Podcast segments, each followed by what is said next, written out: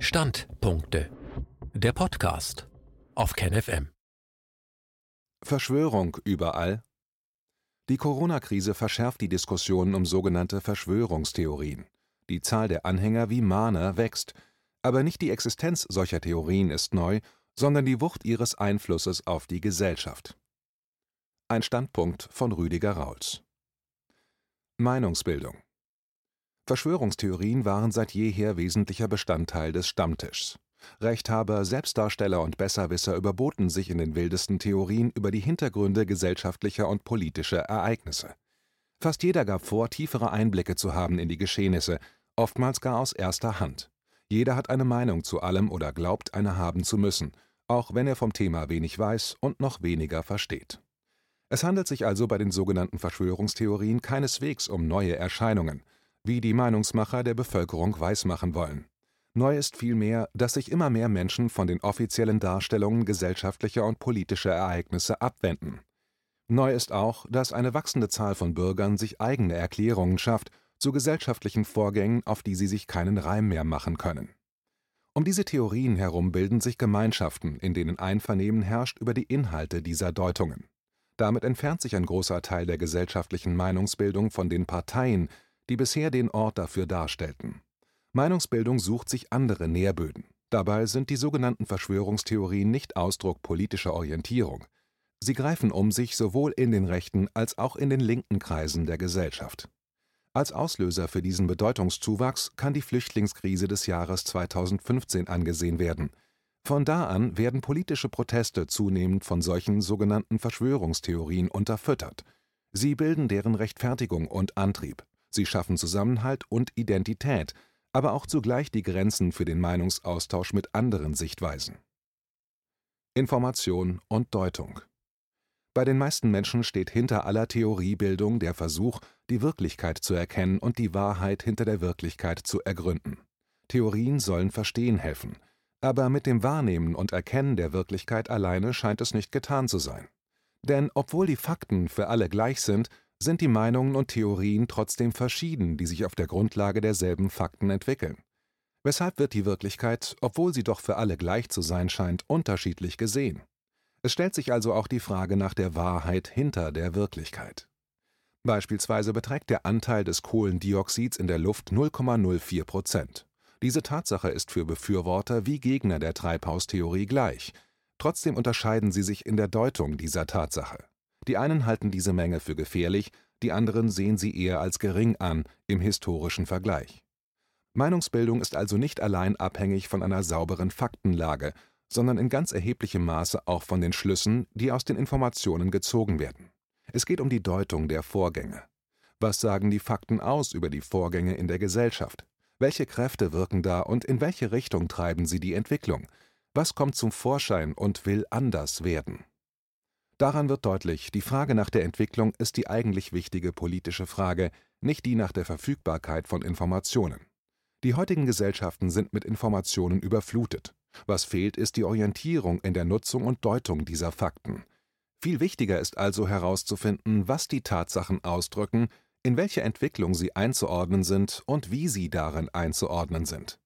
In diesem Sinne stellt sich weniger die Frage, ob die sogenannten Verschwörungstheorien inhaltlich richtig oder falsch sind. Es wird auch wenig nutzen, ihnen andere Sichtweisen oder alternative Fakten entgegenzusetzen, wie ein intellektuelles Antiserum. Und schon gar nicht hilft es, verbindliche Wahrheiten festlegen zu wollen, möglichst noch versehen mit einem TÜV-Siegel für offizielle Wahrheit. Wirklichkeit und Wahrheit sind Erkenntnisprozesse, die nicht verordnet werden können. Das ist schon bei der Inquisition schiefgegangen und daran hat auch die Schaffung von Dogmen und Glaubensbekenntnissen wenig ändern können. Wahrheit kommt erst zum Vorschein auf dem Weg des sachlichen Meinungsaustausches im ernsthaften Interesse an Erkenntnis. Das ist ein Bewusstwerdungsprozess, keine scheindemokratische Veranstaltung, wo darüber abgestimmt und Konsens hergestellt wird, was Wahrheit ist und was nicht.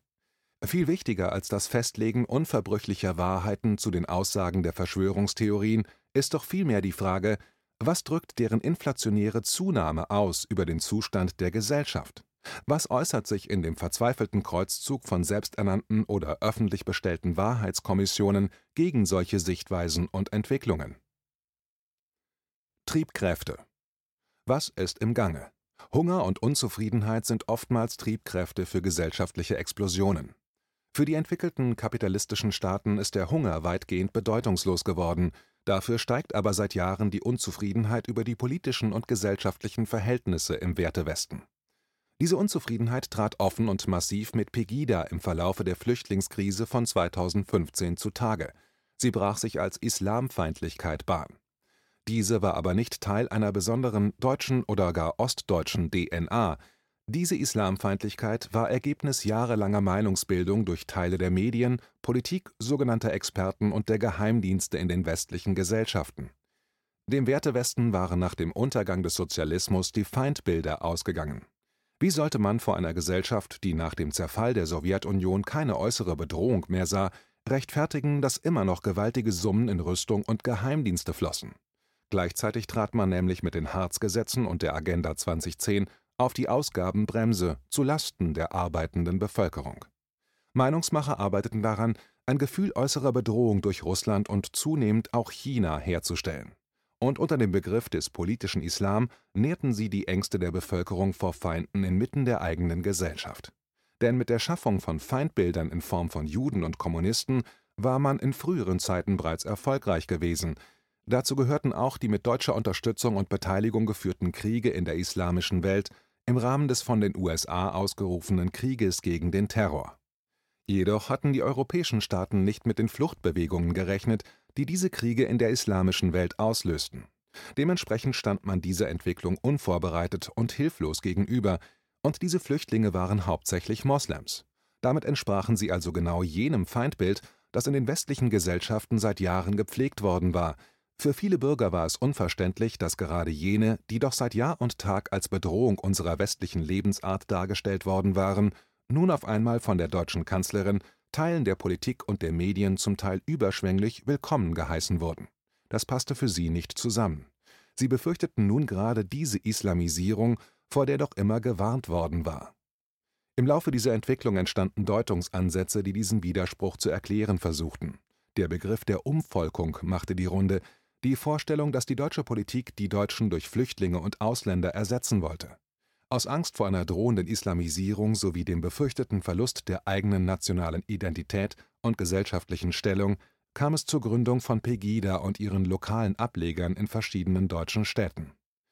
Hatten sich diese Menschen bisher im Einklang mit einer Politik gefühlt, die sich einer islamischen Bedrohung erwehren zu müssen glaubte, so waren sie nun über diesen Wandel in der öffentlichen Gesinnung verwundert. Sie fühlten sich von den Politikern, die sie gewählt hatten, nicht in dem Maße unterstützt, wie sie glaubten erwarten zu dürfen. Als sie von Medien und Politik dann auch noch als Nazis in Nadelstreifen und gar Pack bezeichnet wurden, wuchsen Unmut, Ärger und Verbitterung.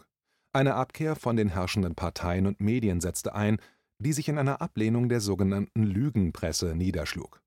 In der Folge mussten sie feststellen, dass sie nun in der Öffentlichkeit ähnlich verunglimpft wurden wie die sogenannten Islamisten gegen die sie eigentlich die deutsche Gesellschaft hatten beschützen wollen.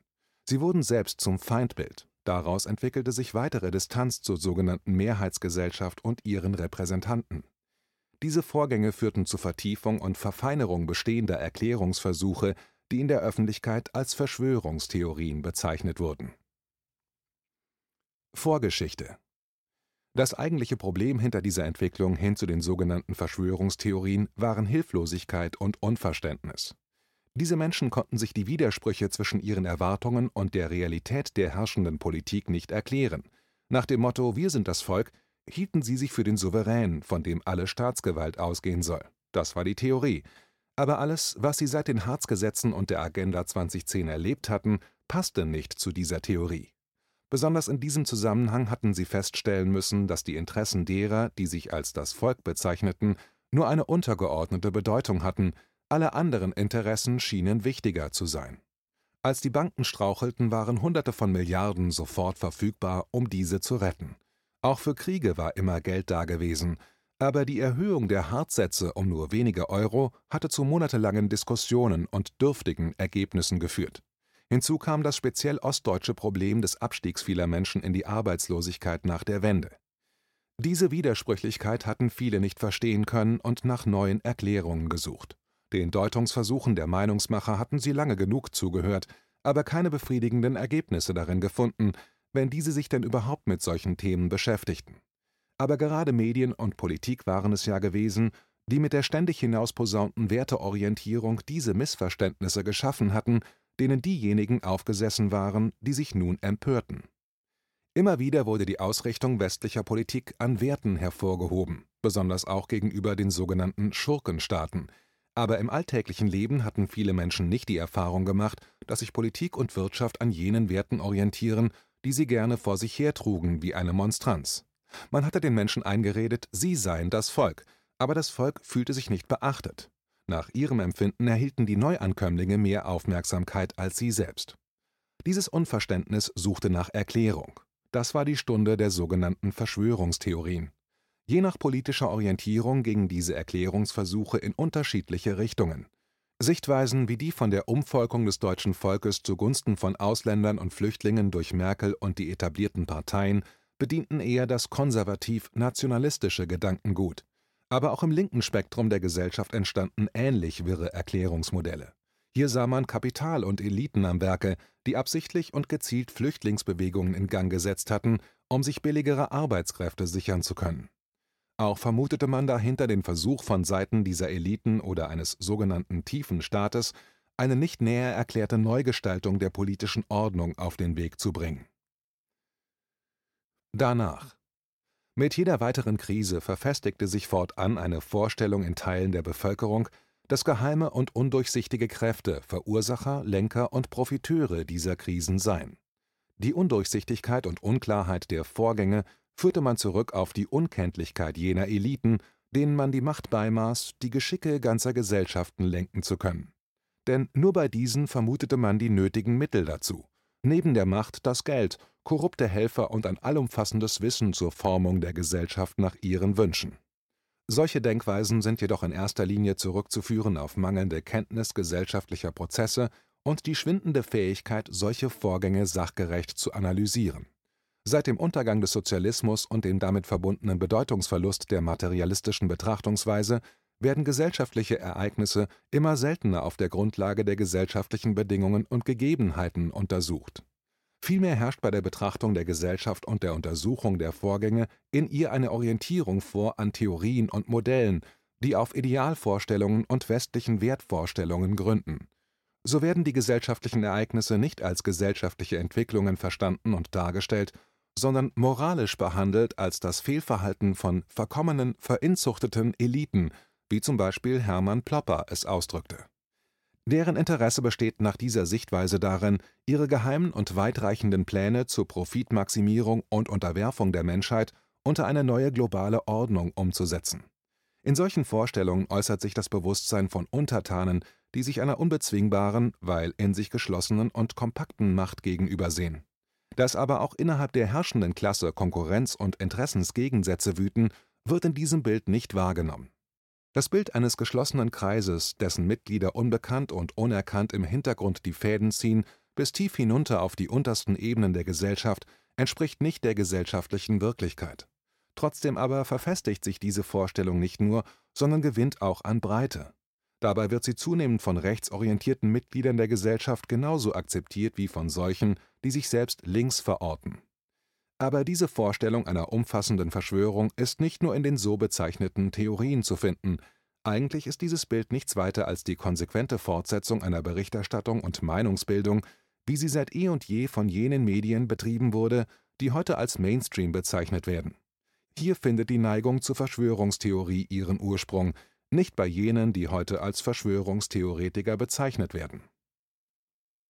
Skandale als Erklärungen Dieselben Methoden, die in den Verschwörungstheorien vorgefunden werden, haben die Mainstream-Medien selbst geschaffen und gepflegt.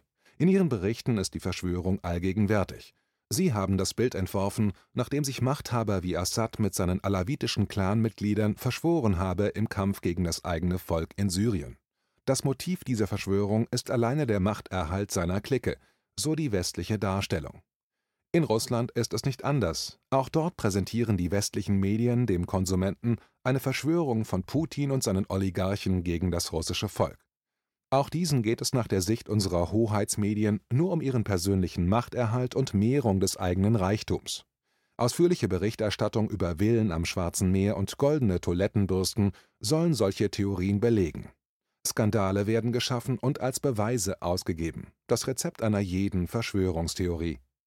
In China soll sich Xi Jinping mit der Kommunistischen Partei gegen die Interessen und Freiheit des chinesischen Volkes verschworen haben, Maduro und seine korrupte Clique von Generälen und sozialistischen Eiferern lassen das eigene Volk hungern, an Corona krepieren und bereichern sich selbst durch Drogenhandel und den Raub venezolanischen Goldes. Mutmaßungen, Gerüchte und eigene Schlüsse werden zu Indizien verknüpft und zu Beweisen aufgewertet. Und natürlich darf auch Kuba nicht fehlen, wo seit Jahrzehnten schon die Castros sich gegen das eigene Volk verschworen haben sollen, nur um der eigenen Privilegien willen. Egal wie durchschnittlich deren Häuser und Vermögen sind, für eine Verschwörungstheorie reicht es immer.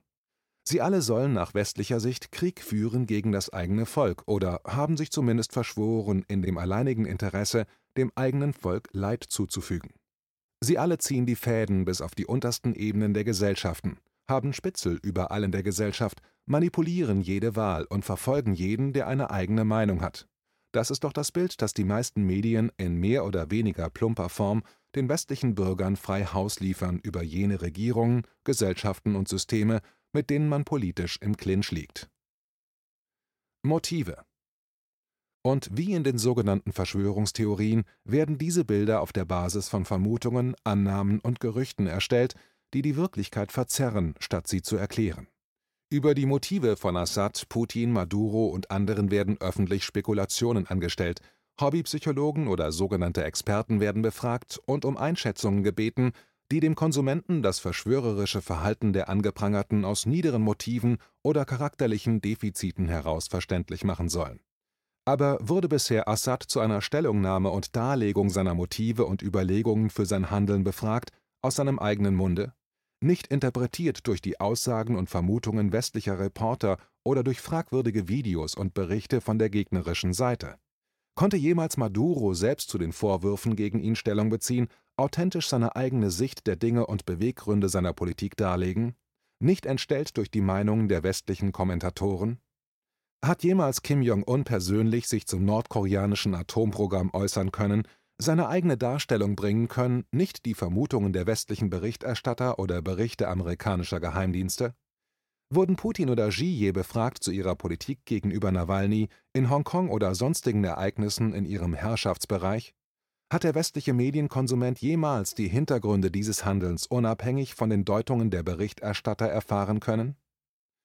Seit Jahr und Tag haben westliche Berichterstatter, Kommentatoren und Medien in der Darstellung der Ereignisse ihre eigenen Vermutungen, Deutungen und Vorurteile vorgetragen, nicht aber die derjenigen, über die sie berichteten. Die Meinungsmacher lassen keine Gelegenheit aus, die Sichtweisen und Darstellungen der sogenannten Verschwörungstheorien zu kritisieren, sie als falsch oder manipulativ darzustellen. Sie sehen den Splitter im Auge des Gegenübers, aber nicht den Balken im eigenen. Sie, die westlichen Meinungsmacher, waren diejenigen, die sich verschworen haben gegen ihre Zuschauer, ihre Zuhörer, ihre Leser und gegen die Wahrheit. Nun erhebt sich ein Heulen und Klagen unter denjenigen, die die Verschwörung salonfähig gemacht haben. Nun wettern sie gegen jene, die es ihnen nachtun. Sie beklagen nicht die Verschwörung gegen die Wahrheit selbst, sie beklagen, dass ihre eigenen Verschwörungstheorien an Einfluss verlieren.